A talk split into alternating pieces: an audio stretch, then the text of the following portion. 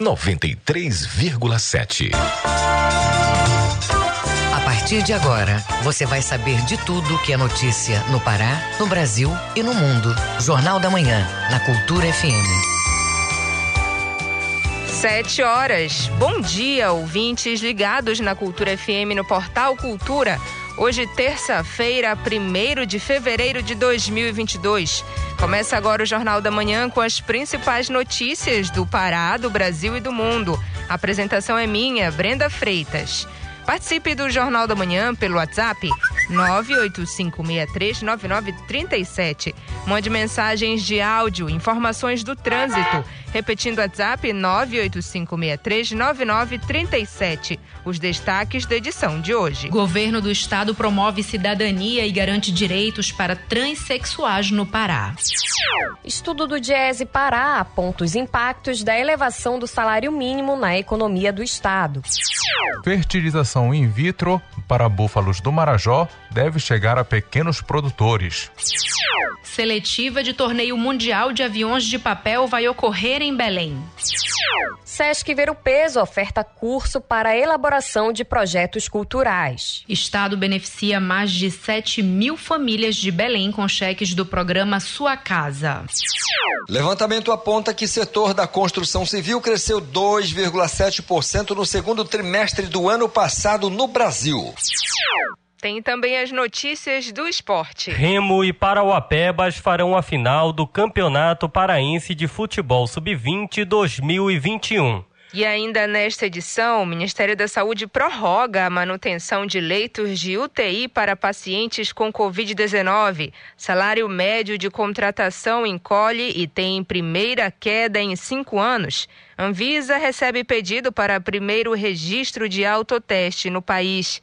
Essas e outras notícias agora no Jornal da Manhã. Sete horas, dois minutos. O Pará é notícia.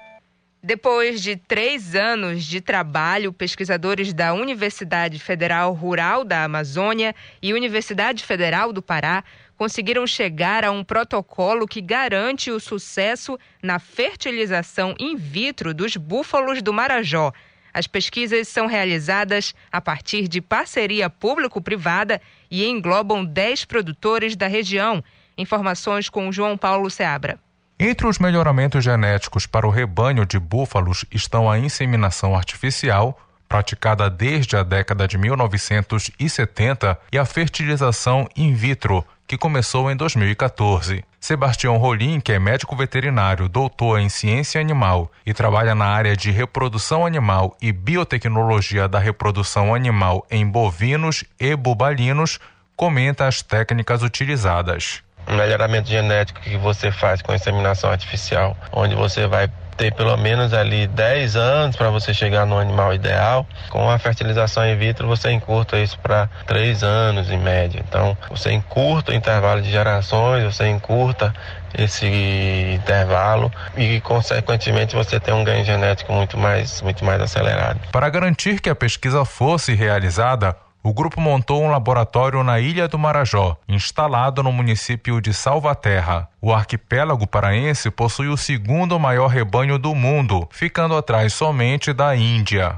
A produção do leite de búfala e a comercialização dos rebanhos estão entre as principais fontes de economia da ilha. O doutor em ciência animal Sebastião Rolim fala sobre a fertilização in vitro e o primeiro resultado que foi alcançado. Uma delas é a inseminação artificial e a outra é a produção in vitro de embriões, tá? que é uma técnica que em bubalinos ela não tinha uma eficiência tão grande e a gente tem feito bastante pesquisa para tentar melhorar essa eficiência. No final do ano passado, a gente conseguiu ter a primeira bezerra nascida através dessa técnica feita 100% no Marajó através da técnica de produção in vitro. A búfala de proveta, que recebeu o nome de japonesa, pode alcançar 600 quilos, que é o peso do animal de alto padrão. O objetivo do projeto é atender a 50 produtores do Marajó, com adequação para pequenas propriedades.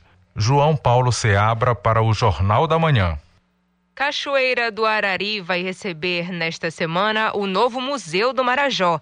O ambiente conta a história e a cultura do arquipélago. Idealizado pelo padre Giovanni Galo, O equipamento cultural foi reformado pelo governo do estado. As informações com o correspondente Edelson Vale. Na próxima quinta-feira, dia 3 de fevereiro, às 10 horas, o governo do Pará, por meio da Secretaria de Estado de Cultura Secult, concretiza mais um trabalho para a preservação da cultura, história e memória do povo marajoara com a entrega do novo Museu do Marajó em Cachoeira do Arari. O espaço idealizado e fundado pelo museólogo e visionário padre jesuíta Giovanni Galo será entregue totalmente reformado. O compromisso assinado pelo governador Helder Barbalho em 2019 vai ajudar a manter vivo o sonho do padre Galo e de toda a comunidade, que tem uma relação de afeto com o equipamento, além de trazer mais recursos e desenvolvimento para a região do Marajó. A secretária de Estado de Cultura Secult, Úrsula Vidal, esteve no último final de semana visitando o museu e fala da entrega do espaço criado pelo padre Giovanni Galo. Gente, que emoção estar aqui dentro do nosso novo Museu do Marajó, que está nos preparativos finais para a reabertura público de Cachoeira do Arari, do Marajó, do Pará, do Brasil e do mundo. Esse sonho construído por tantas décadas pelo padre Giovanni Galo está recebendo muito carinho de dezenas de pessoas envolvidas há mais de três anos na construção desse processo, que é um processo respeitoso, bonito, delicado, de reconstituição desse museu, ampliação, requalificação. Dia 3 de fevereiro, o nosso Museu do Marajó reabre as suas portas para o mundo, mostrando a força, a importância, a ancestralidade, os modos de vida desse homem marajoara. De Soura, Delson Vale para o Jornal da Manhã. Estrada vicinal do município de Peixe Boi vai ser asfaltada pela Secretaria Estadual de Transporte Confira este e outros destaques do que é notícia no estado, no Giro do Interior com Bruno Barbosa. A obra é fruto de convênio que vai ser firmado hoje em agenda do governador Helder Barbalho no Nordeste Paraense. Uma cerimônia de início das obras de construção e pavimentação de 5 quilômetros da vicinal Tauarizinho vai ser feita na cidade. Vão ser mais de 4 milhões de reais investidos na obra. No Baixo Tocantins, a próxima sexta-feira vai ser de assinatura de outro convênio entre Estado e município, mas dessa vez em Cametá. A partir das nove da manhã, a Praça de Nossa Senhora do Pilar, na Vila de Curuçambaba, vai ser o palco do evento para assinatura de ordem de serviço, que tem por fim pavimentar com asfalto a PA 467.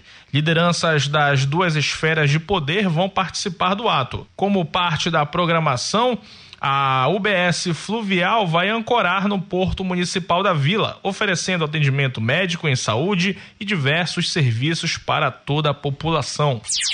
No Oeste Paraense, uma parceria entre a Secretaria de Educação de Santarém e o projeto Escola d'Água vai implantar em escolas municipais 26 estações de lavagem das mãos.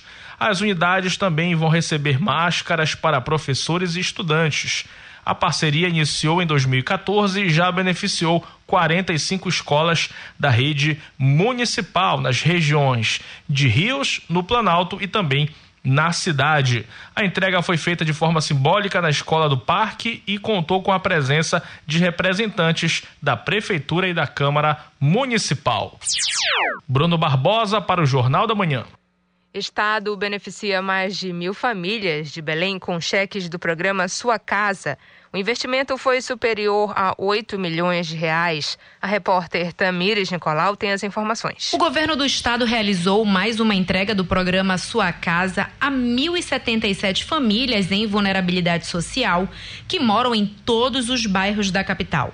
A iniciativa garante auxílio para aquisição de material de construção e para o pagamento dos trabalhadores empregados durante a obra. O valor concedido é de até 21 mil reais. O governador Helder Barbalho comenta a medida. Uma entrega histórica, já que nós estamos hoje reunindo mais de mil famílias no investimento de mais de 8 milhões de reais, que chegam para melhorar a casa, dar dignidade, qualidade ao ambiente familiar, além de estimular a economia através da construção civil, gerando emprego, gerando renda e desejando que o programa Sua Casa possa transformar a vida para melhor de todas estas famílias. Para se inscrever no programa Sua Casa, é preciso ter renda familiar de até três salários mínimos, não possuir outro imóvel, ser maior de 18 anos ou emancipado, ter família constituída com no mínimo dois integrantes e não ter sido beneficiado por outro programa habitacional nos âmbitos municipal, estadual e federal. O governador Helder Barbalho dá mais detalhes dos investimentos. Estamos avançando com o programa Sua Casa, programa que em 2021 atingiu a sua uh, maior quantidade uh, de oferta. Foram mais de 13.300 famílias contempladas e já iniciando 2022, dando prosseguimento para que nós possamos cada vez mais levar benefício para as famílias que mais precisam, seja na capital, sejam nos 144 municípios do estado. Em 2021, o investimento foi de 130 milhões de reais. Os interessados em se cadastrar no programa Sua Casa podem ligar para os telefones 3214 8533 e 3214 8400. Tamires Nicolau, para o Jornal da Manhã. Empresa do ramo da mineração investe no desenvolvimento de projetos sociais no Pará. Mais de 80 mil pessoas já foram beneficiadas direta e indiretamente, como você ouve na reportagem de Felipe Feitosa. De acordo com as informações apresentadas, só em 2021 foram 18 milhões de reais investidos em 25 projetos sociais ou iniciativas de engajamento. A gerente geral de estratégias e parcerias para o desenvolvimento territorial da Hidro, Raquel Starling, comenta a importância do projeto. Elas tiveram um foco em alguns pilares que acreditamos ser aqueles que devam ser seguidos: educação, trabalho e renda, desenvolvimento econômico, social e fortalecimento das organizações sociais. Estes projetos somados beneficiaram aproximadamente 80 mil pessoas, de forma direta e indireta. As ações ocorrem nos municípios onde a empresa atua Barcarena, Baitetuba, Moju, Tomé Açu, Acará, Ipixuna do Pará e Paragominas. De acordo com a Hidro, o principal objetivo para este ano é o retorno das atividades presenciais,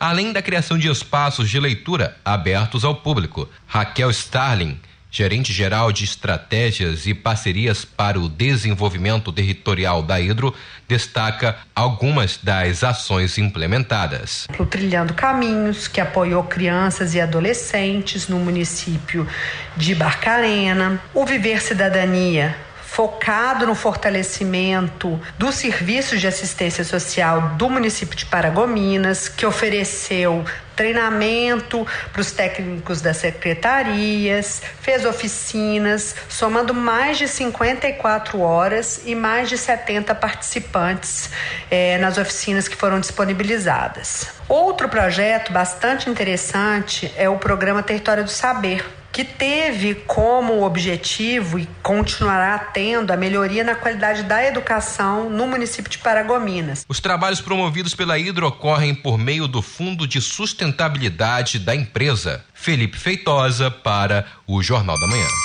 7 horas 13 minutos. Ouça a seguir no Jornal da Manhã. Anvisa recebe pedido para primeiro registro de autoteste no país. Cultura FM, é que você ouve primeiro, a gente volta já. Estamos apresentando Jornal da Manhã.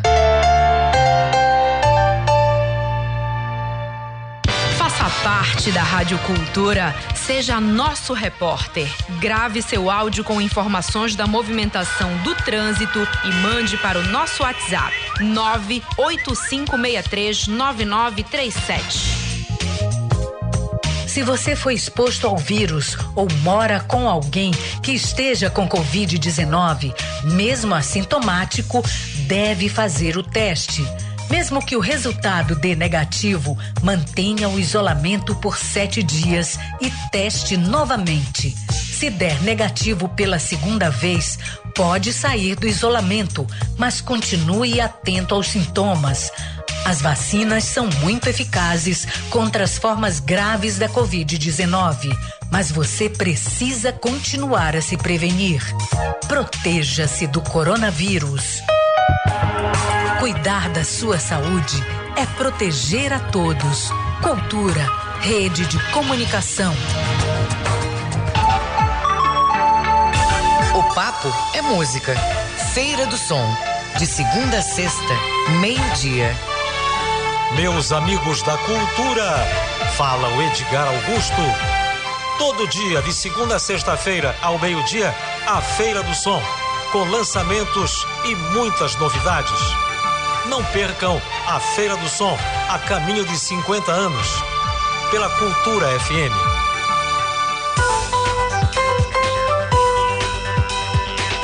Voltamos a apresentar Jornal da Manhã. Previsão do tempo.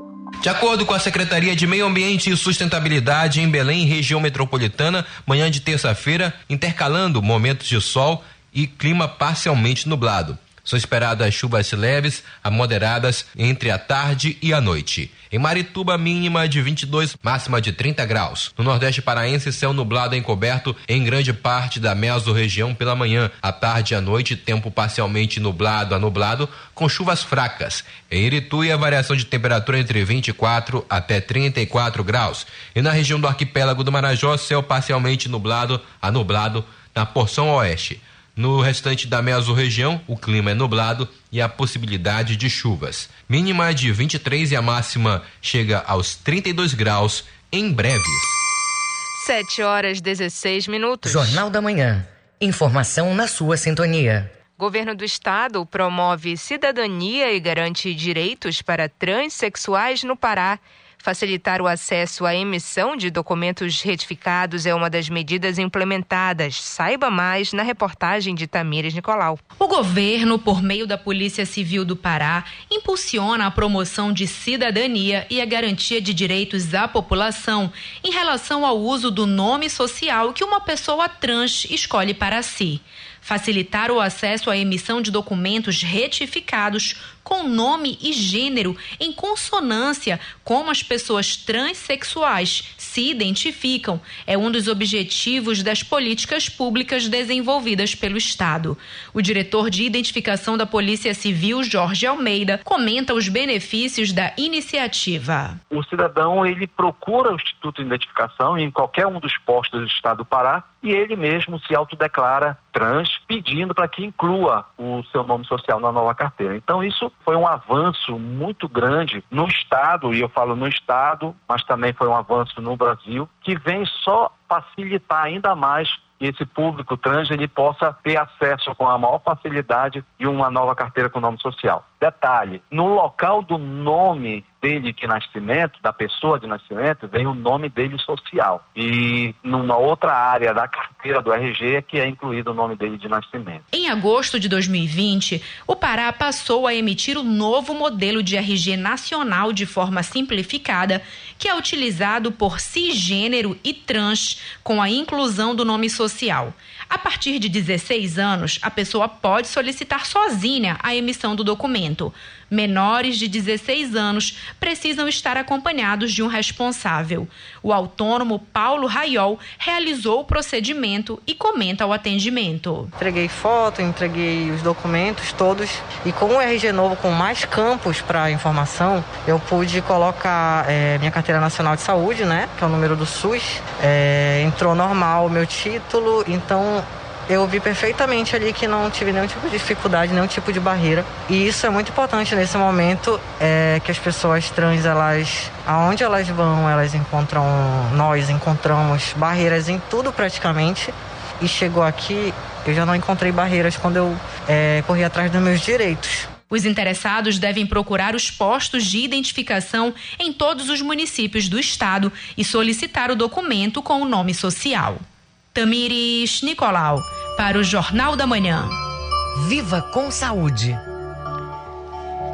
Primeira empresa tenta obter o registro para comercializar autoteste de Covid-19 no Brasil. A solicitação foi feita a partir das regras definidas por resolução da Anvisa, como você acompanha na reportagem de Vitor Ribeiro, da Rádio Nacional. A Anvisa recebeu nesta segunda-feira o primeiro pedido de registro de autoteste para Covid-19. A solicitação foi feita pela empresa brasileira OK Technology para comercializar um autoteste importado que utiliza um suave para coletar secreção nasal. A análise desses pedidos de registro são prioridades para a Anvisa. A ideia é que a aprovação saia o mais rápido possível se eles cumprirem todas as obrigações. A agência reguladora avalia os aspectos de eficácia e segurança, a documentação técnica e a acessibilidade das instruções de uso, armazenagem e descarte do produto pelo público. A solicitação de registro desse autoteste foi feita a partir das regras definidas pela resolução da diretoria colegiada da agência, publicada no dia 28 de janeiro.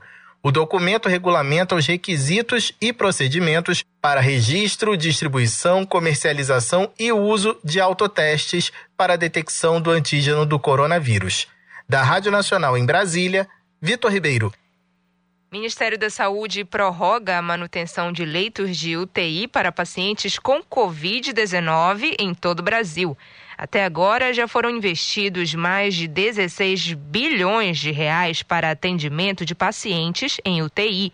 O repórter Alain Barbosa, da agência Rádio Web, tem os detalhes. O governo federal vai prorrogar por mais 30 dias o custeio de 14.254 leitos de UTI adulto e pediátrico para tratamento de pacientes com a Covid-19. A medida fortalece o Sistema Único de Saúde e garante assistência a pacientes que desenvolvam formas graves ou gravíssimas da doença em um momento de alta nos casos de síndrome respiratória grave. O Ministério da Saúde também segue monitorando a situação epidemiológica no Brasil e, caso seja necessário, avaliará novas prorrogações de leitos de UTI. Desde o início da pandemia, a pasta autorizou mais de 26 mil leitos de UTI Covid adultos e pediátricos, com investimento de 16 bilhões e 200 milhões de reais. Além disso, o Ministério vai implantar 6.500 leitos convencionais de forma contínua para atender pacientes com outras doenças. O Ministério da Saúde reforça a importância de as pessoas completarem o ciclo vacinal. 92% dos brasileiros acima de 12 anos receberam a primeira dose, enquanto 81,3% estão com as duas doses da imunização. Mais de 35 milhões e 300 mil brasileiros tomaram a dose de reforço. De Brasília, Alain Barbosa. 7 horas 22 minutos. Jornal da Manhã. Você é o primeiro a saber. O Mundo é Notícia. Agora vamos saber o que é notícia pelo mundo no Giro Internacional. Informações com Felipe Feitosa. Ao menos 38 pessoas, entre elas 33 cubanos e 5 estrangeiros, foram presas em Cuba desde janeiro do ano passado por tráfico de pessoas. Uma atividade ilícita em aumento, foi o que informou o jornal oficial do país, Grama, nesta segunda-feira. Além disso, no dia 25 de janeiro deste ano, foram capturadas três lanchas rápidas e sete traficantes de pessoas foram presos, acusados de acordo com o relatório. A situação política em Cuba é o que está levando ao aumento da atividade criminosa e, por consequência, à saída do país. O primeiro-ministro britânico Boris Johnson afirmou ao parlamento do Reino Unido nesta segunda-feira que lamenta as inúmeras festas feitas na sede do governo em Downing Street durante os confinamentos e prometeu o que ele chamou de aprender a lição e continuar trabalhando. Isso levou à indignação à oposição, que continua pedindo a demissão de Boris Johnson. Também nesta segunda, uma investigação interna sobre as 16 festas feitas durante os confinamentos contra a Covid-19 em Downing Street entre o período de 2020 a 2021 foi aberta. A oposição denuncia falhas de liderança e de julgamento no gabinete do Premier do Reino Unido. Depois de dias de protestos contra a vacinação obrigatória, os caminhoneiros do Canadá dão sinais de que o ato vai continuar. Nesta segunda-feira, milhares de manifestantes permaneceram ocupando as ruas da capital do país, Ottawa, de maneira pacífica e pediram providências do governo federal. Chamado de Comboio da Liberdade, o ato chegou a Ottawa na última sexta-feira como parte de uma campanha pelo país para protestar contra as novas regras de vacinação na fronteira Canadá-Estados Unidos. Além de outras restrições de saúde pública. No sábado, a maioria das ruas da capital foi ocupada. Com informações da agência France Press e da Reuters, Felipe Feitosa para o Jornal da Manhã. Você está ouvindo Jornal da Manhã. A vacinação infantil contra a Covid-19 ainda é motivo de discordâncias entre os brasileiros. Para alguns, a imunização é algo indiscutível, já outros insistem em manter posições baseadas em opiniões não científicas. Afinal, esse é um direito ou um dever legal de pais e responsáveis? Quem responde é o advogado e professor Paulo Barradas, na coluna Direitos do Cidadão desta quarta-feira desta terça-feira. Acompanhe. Bom dia, ouvintes da Rádio Cultura FM. Os pais são obrigados pela lei a vacinar suas crianças? Olha, o artigo 14 do Estatuto da Criança e do Adolescente, ele diz que o Sistema Único de Saúde promoverá programas de assistência médica e odontológica para a prevenção das enfermidades que ordinariamente afetam a população infantil e campanhas de educação sanitária para pais, educadores e alunos. Fala ainda em seu parágrafo 1 que é obrigatória a vacinação das crianças nos casos recomendados pela autoridade sanitária. Mas qual é esta autoridade tratada na lei? Alguns defendem que o aval da Anvisa basta, outros dizem que há que ter a inclusão da vacina no Plano Nacional de Imunizações e no calendário vacinal pelo Ministério da Saúde. Caso os pais se recusem a aplicar estas vacinas, ficam sujeitos à multa do artigo 249 da lei, que é multa de 3 a 20 salários mínimos. O juiz da Infância e Juventude de Guarulhos, Dr. Iberê Dias, ele diz que este artigo do Estatuto da Criança e do Adolescente é especificamente voltado aos pais e determina que a, a vacinação impõe-se além de crenças pessoais dos responsáveis legais pela criança. No momento, o Ministério da Saúde já recomendou a vacinação de crianças contra a Covid-19, mas impondo ao público de 5 a 11 anos a necessidade de ser realizada com autorização dos pais ou responsáveis e com prescrição médica. O jurista Tiago Anastácio diz que cabe à Anvisa regulamentar as políticas sanitárias nacionais. Já a advogada Bruna Marques Saraiva, presidente da Comissão da Criança e do Adolescente da OAB no Paraná, diz que a vacina só será obrigatória depois que o Ministério da Saúde incluí-la no Plano Nacional de Imunização. Em meio à indefinição, o papel dos pais na imunização poderia atingir esferas mais graves se a criança contaminada pela Covid evoluir para casos mais graves da doença. A questão pode tomar proporções ainda maiores de responsabilização assim que houver o retorno às aulas este ano. O ministro da Educação, Milton Ribeiro, publicou um despacho no Diário Oficial da União dizendo que as instituições federais de ensino não poderiam exigir a apresentação do comprovante vacinal dos alunos. Já o Supremo Tribunal Federal e o STJ vem firmando jurisprudência que é possível exigir o comprovante vacinal para que as pessoas tomem parte de atividades coletivas. A escola se inclui em atividades coletivas. Ora, conforme você pode depreender do que foi dito, há quem diga que já é obrigatório e há quem diga que não é obrigatório. Uma coisa é indiscutível. Caso a criança em comento, os filhos em comento, tenham formas mais graves da doença que já justifiquem o um enquadramento aí em lesão corporal ou até em lesão corporal seguida de morte, crimes estes que admitem a modalidade culposa e a modalidade dolosa, os pais podem facilmente ser enquadrados como autores desses crimes, porque a gente peca por ação e peca por omissão. Eu sou o professor Paulo Barradas para o Direitos do Cidadão. 7 horas 28 minutos. Ouça a seguir no Jornal da Manhã. Clube do Remo e Parauapebas farão a final do Campeonato Paraense de Futebol Sub-20 2021. É daqui a pouco aqui na Cultura FM. A gente volta já. Você está ouvindo Jornal da Manhã. ZYD 233, 93,7 MHz. Rádio Cultura FM, uma emissora da Rede Cultura de Comunicação. Fundação Paraense de Rádio Difusão. Rua dos Pariquis, 3318. Base operacional, Avenida Almirante Barroso, 735. Berlim, Pará, Amazônia, Brasil. Para construir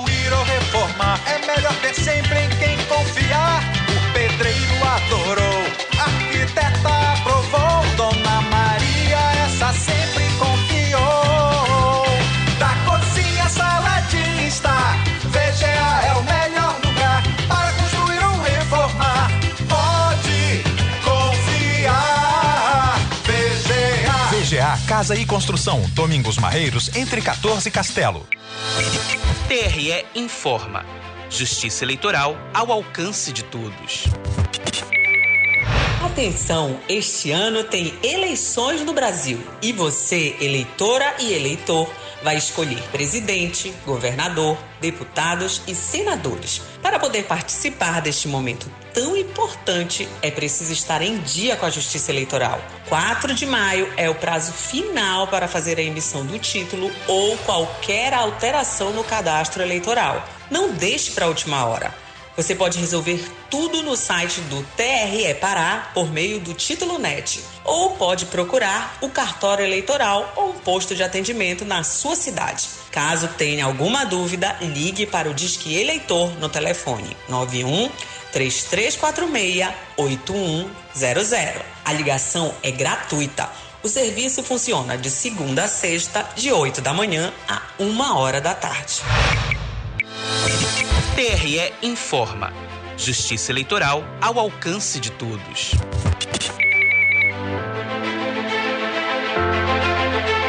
Voltamos a apresentar Jornal da Manhã. Tábuas de Marés. De acordo com a Secretaria de Meio Ambiente e Sustentabilidade em Belém, a maré está baixa. Ela sobe às 11 horas e 47 minutos da manhã. Ela desce às 4 e 51 da tarde e volta a encher no final do período, às 11 e 49 Em Salinópolis, Nordeste Paraense, pré-mar agora, baixa mar, às 2 e 8 da tarde e maré cheia, às 7 e 58 da noite. E no porto da Vila do Conde, em Barcarena, a maré está vazando. Ela volta a encher ao meio-dia e 34 minutos e a baixa mar às 7 e 12 da noite. 7 horas 31 minutos. Esporte. Clube do Remo e Parauapebas farão a final do Campeonato Paraense de Futebol Sub-20 2021. Essas e outras do esporte com Gabriel Rodrigues. O árbitro Gustavo Ramos Melo mencionou a presença de torcedores bicolores nas arquibancadas do Estádio do Souza na súmula da partida entre Tunaluso e Paysandu, disputada na manhã do último domingo pela segunda rodada do Parazão Bampará 2022. O duelo terminou com a vitória dos visitantes por 3 a 0. O protocolo estabelecido para a disputa do campeonato define que todos os jogos do Parazão devem ocorrer com torcida única. Logo, a presença de torcedores bicolores no Souza representaria um descumprimento dessa regra. Procurada pela equipe da TV Cultura, a Tona Luso não se posicionou sobre o ocorrido o Paysandu anunciou a realização de um treino aberto para a torcida nesta quarta-feira, 2 de fevereiro, a partir das três da tarde, no estádio Bampará Curuzu, em Belém. O evento faz parte da comemoração dos 108 anos de aniversário do clube, que ocorre no mesmo dia. A entrada é gratuita e os torcedores precisarão seguir os protocolos sanitários, como o uso de máscara, documento de identificação com foto e carteira de vacinação vacinação contra a Covid-19. Haverá sorteios de brindes para os torcedores adimplentes do programa Sócio Fiel Bicolor. Após a atividade, será cantados parabéns ao clube e haverá o corte do bolo. Tapajós e Independente enfim farão o confronto de encerramento da primeira rodada do Parazão Bampará 2022. O duelo que precisou ser adiado por conta da indefinição do local onde a partida seria realizada vai ocorrer nesta quarta-feira, 2 de fevereiro, às nove e meia da manhã, no Estádio do Souza, em Belém. O Tapajós encontra-se impedido de mandar seus jogos no Colosso do Tapajós, em Santarém, por conta das obras que estão sendo realizadas no estádio. O estádio Mangueirão, que é considerado campo neutro, também está fechado para obras. A reforma já tem cerca de 50% dos trabalhos concluídos e a previsão de entrega é para o final de 2022.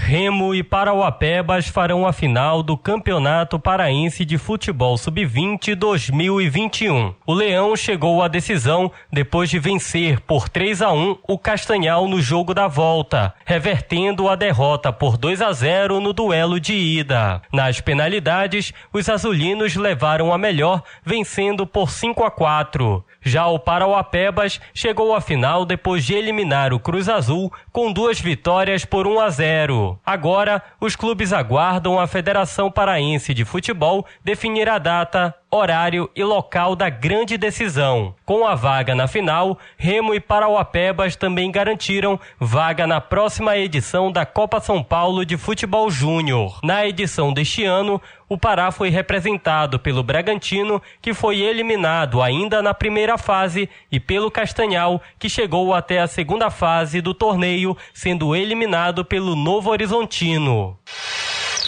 Gabriel Rodrigues para o Jornal da Manhã. 7 horas 35 minutos. Fique sabendo primeiro, Jornal da Manhã, aqui na Cultura FM. Os números da economia. IBGE apresenta balanço sobre o impacto do novo salário mínimo na economia da região norte e também no Pará. Cerca de 408 milhões de reais foram injetados no setor econômico paraense somente neste mês de janeiro.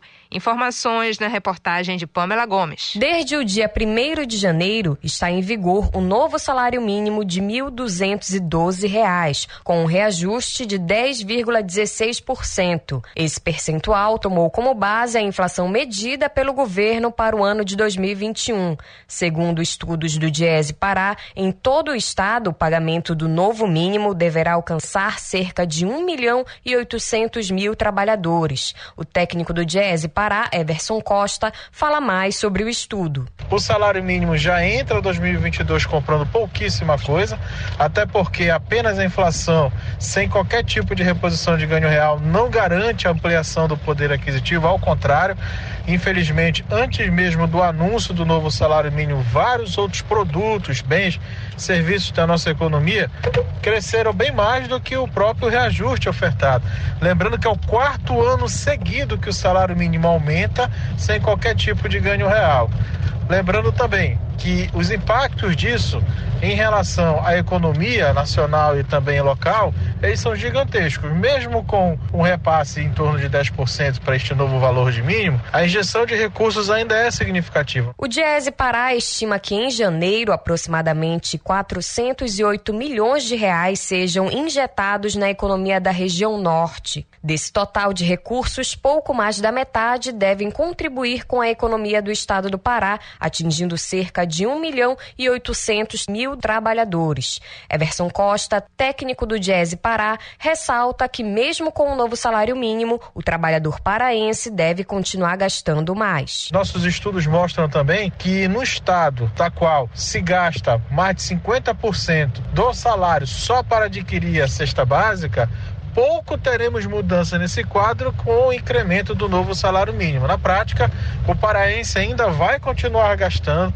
mais da metade do que ganha só para adquirir a cesta básica, sem contar os outros gastos que nos acompanham fortemente, como a alta do preço dos combustíveis, remédios, aluguéis e energia elétrica. Portanto, não há muito o que comemorar, apenas fatos que apontam que nós precisamos melhorar e fazer com que o menor salário que é pago em território nacional possa ter efetivamente ganho real e possa trazer aí mais dignidade, poder de compra e condição de vida para a população. Pamela Gomes para o Jornal da Manhã.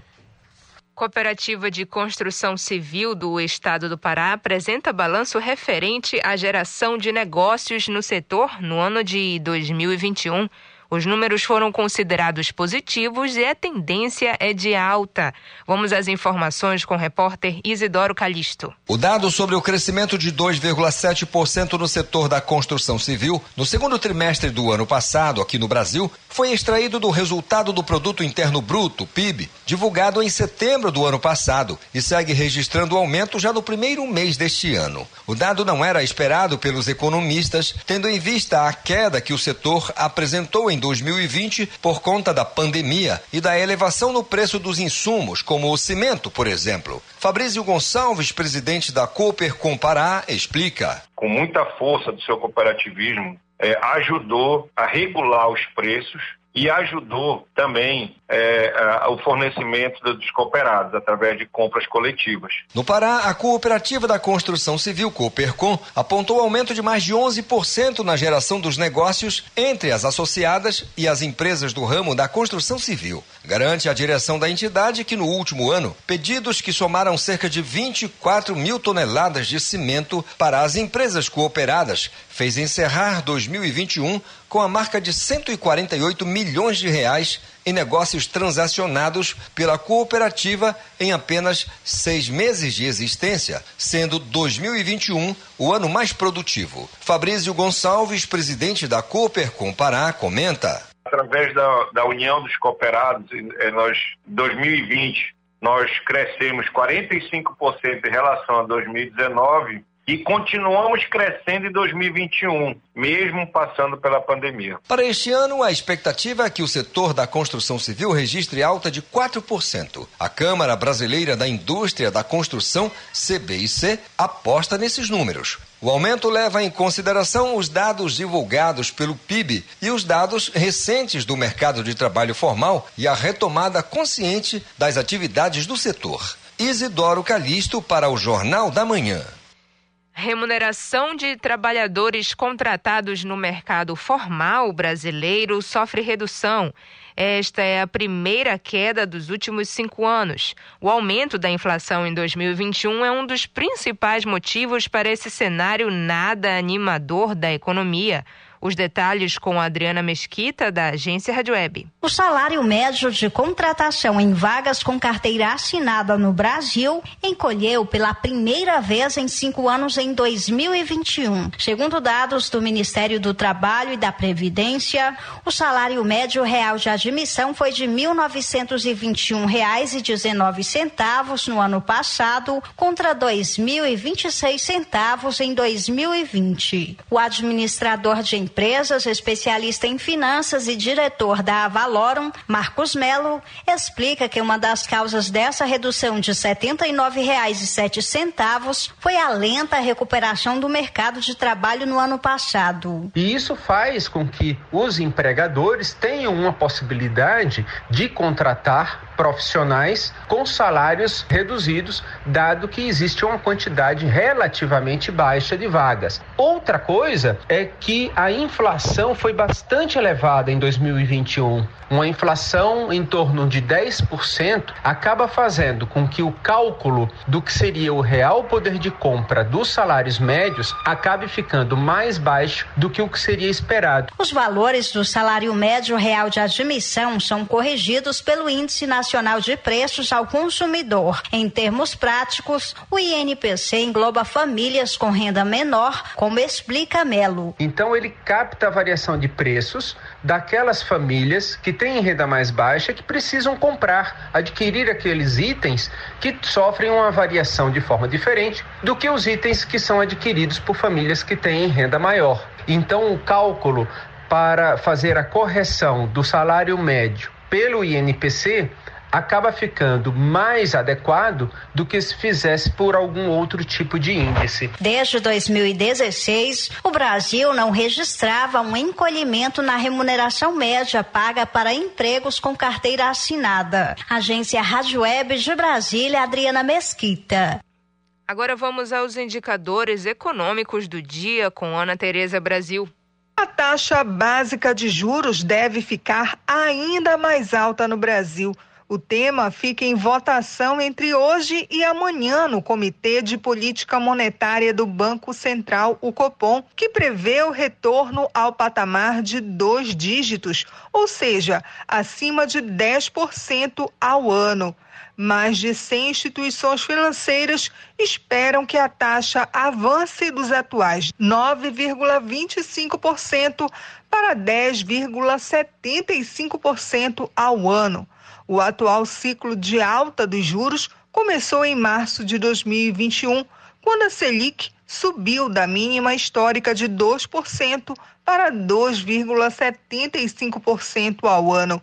Vamos então saber como está a avaliação da economia neste momento pelos investidores. O Ibovespa fechou o pregão em alta de 0,21% aos 112.144 pontos. No mercado de compra e venda de moedas, o dólar turismo custa R$ 5,37 para compra e R$ 5,46 na venda. O dólar comercial está sendo vendido a R$ 5,30 o euro a R$ 5,96. A cotação do grama do ouro hoje é de R$ 309,33 e o rendimento mensal da caderneta de poupança é de 0,5%. Ana Tereza Brasil, para o Jornal da Manhã. Jornal da Manhã. Você é o primeiro a saber. 7 horas 45 minutos. Ouça a seguir no Jornal da Manhã. Presidente Bolsonaro é inocentado de acusação de prevaricação no caso Covaxin. Cultura FM é que você ouve primeiro, a gente volta já.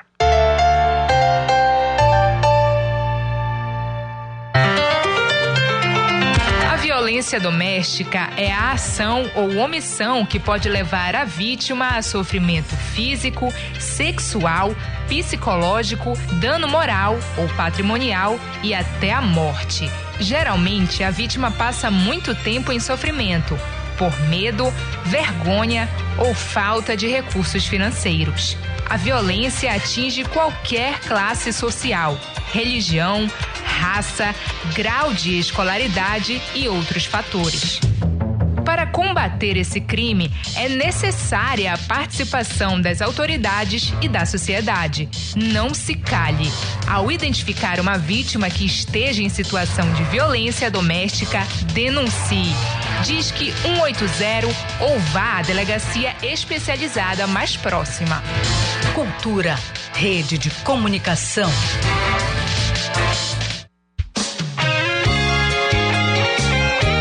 Ritmo contagiante do Brega, no calor amazônico. As músicas, a história, o cenário. Brega, patrimônio imaterial e cultural do estado do Pará. As Marcantes, de segunda a sexta-feira, das seis às sete da noite. Cultura FM 93.7.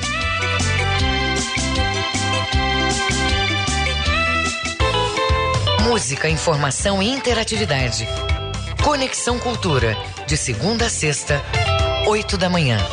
Ouvinte da Cultura FM, eu sou Isidoro Calixto, eu apresento o Conexão Cultura. Notícias, atualidades, informações e música para você ficar conectado com o que acontece no Pará e no Brasil. Não perca de segunda a sexta-feira, das 8 às 10 da manhã. Conexão Cultura.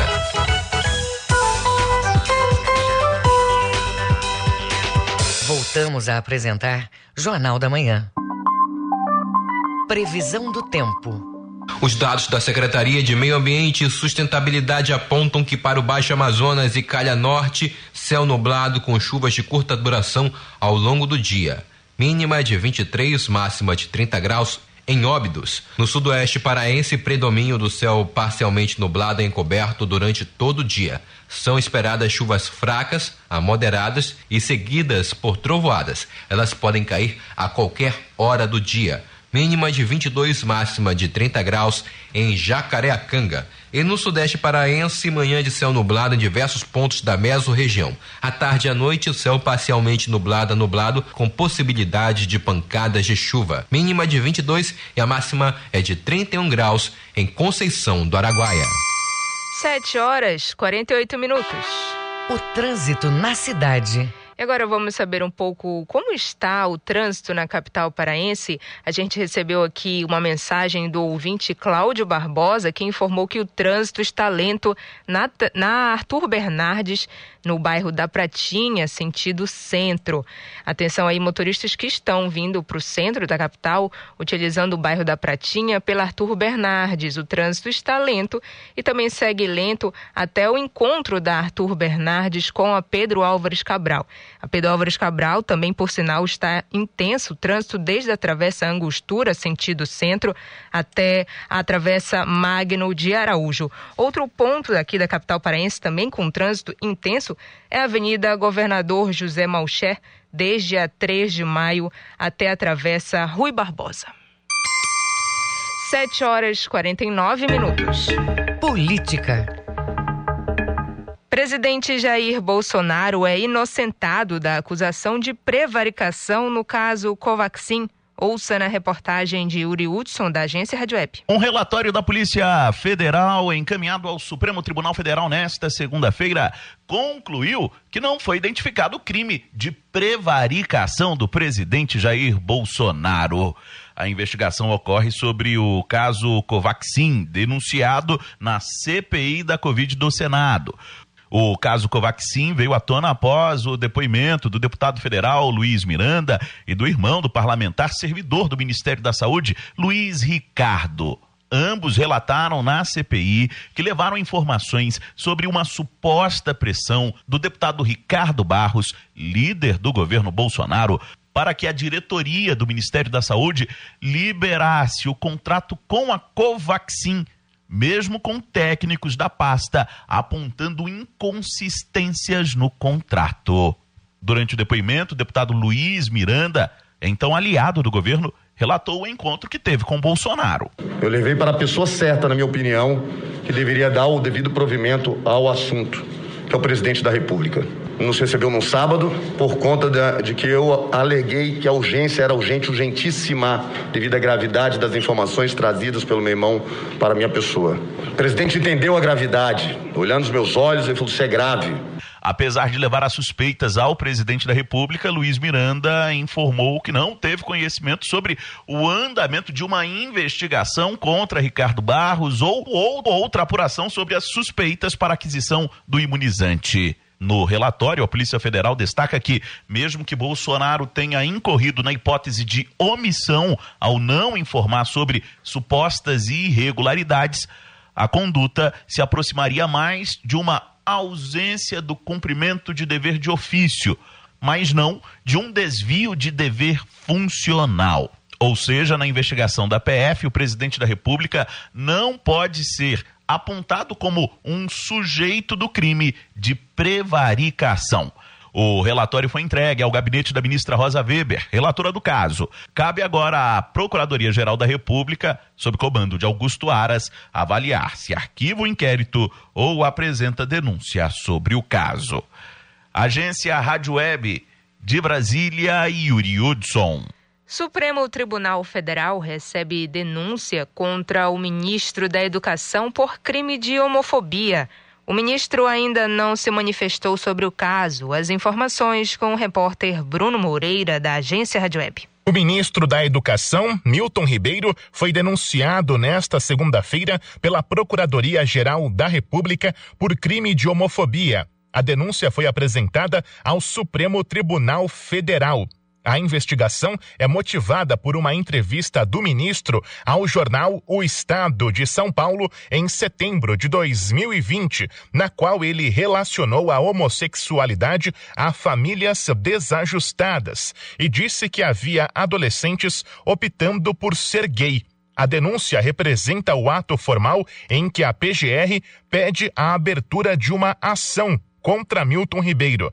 Cabe ao STF decidir se o responsável pelo MEC vai se tornar réu. O relator do caso é o ministro Dias Toffoli. Na noite desta segunda, a pasta indicou que o ministro não se manifestaria por enquanto. Na época, Milton Ribeiro disse que a fala tinha sido retirada de contexto e pediu desculpas.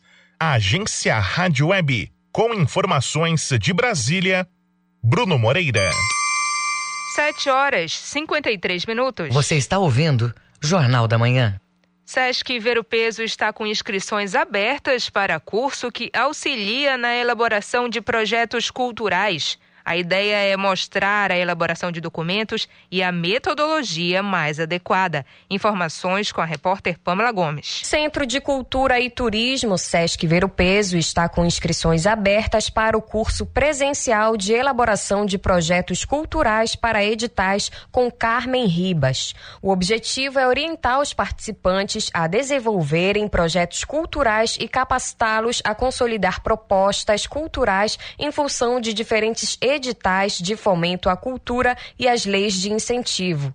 A técnica de literatura e artes cênicas do SESC, Cléo Oliveira, detalha como vai funcionar o curso. O que é um projeto cultural? O projeto cultural é um documento que vai planejar um evento ou uma ação que pode ser de literatura, de artesanato, de música, de artes visuais, de audiovisual. E a grande dificuldade que as pessoas têm em escrever esse documento é saber como é que se faz uma justificativa, como é que se faz uma apresentação desse projeto, o que é uma metodologia, como fazer uma metodologia, como fazer um orçamento. Então, tudo isso vai ser trabalhado no curso. O curso Elaboração de Projetos Culturais para Editais é destinado a artistas, produtores culturais e funcionários públicos que atuem na área.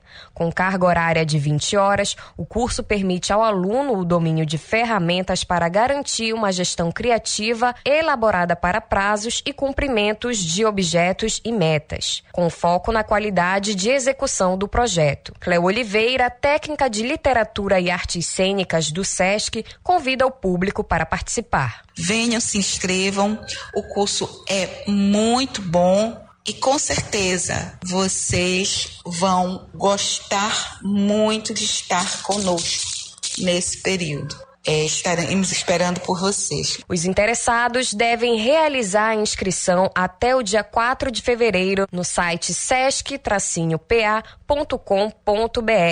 O valor da matrícula para trabalhadores do comércio e dependentes é 20 reais, para conveniados ao SESC o valor é 25 reais, e para o público em geral 32 reais. O curso acontece no dia 5, 12 e 19 de fevereiro e também no dia 5 de março, das 9 até as 13 horas. Pamela Gomes para o Jornal da Manhã.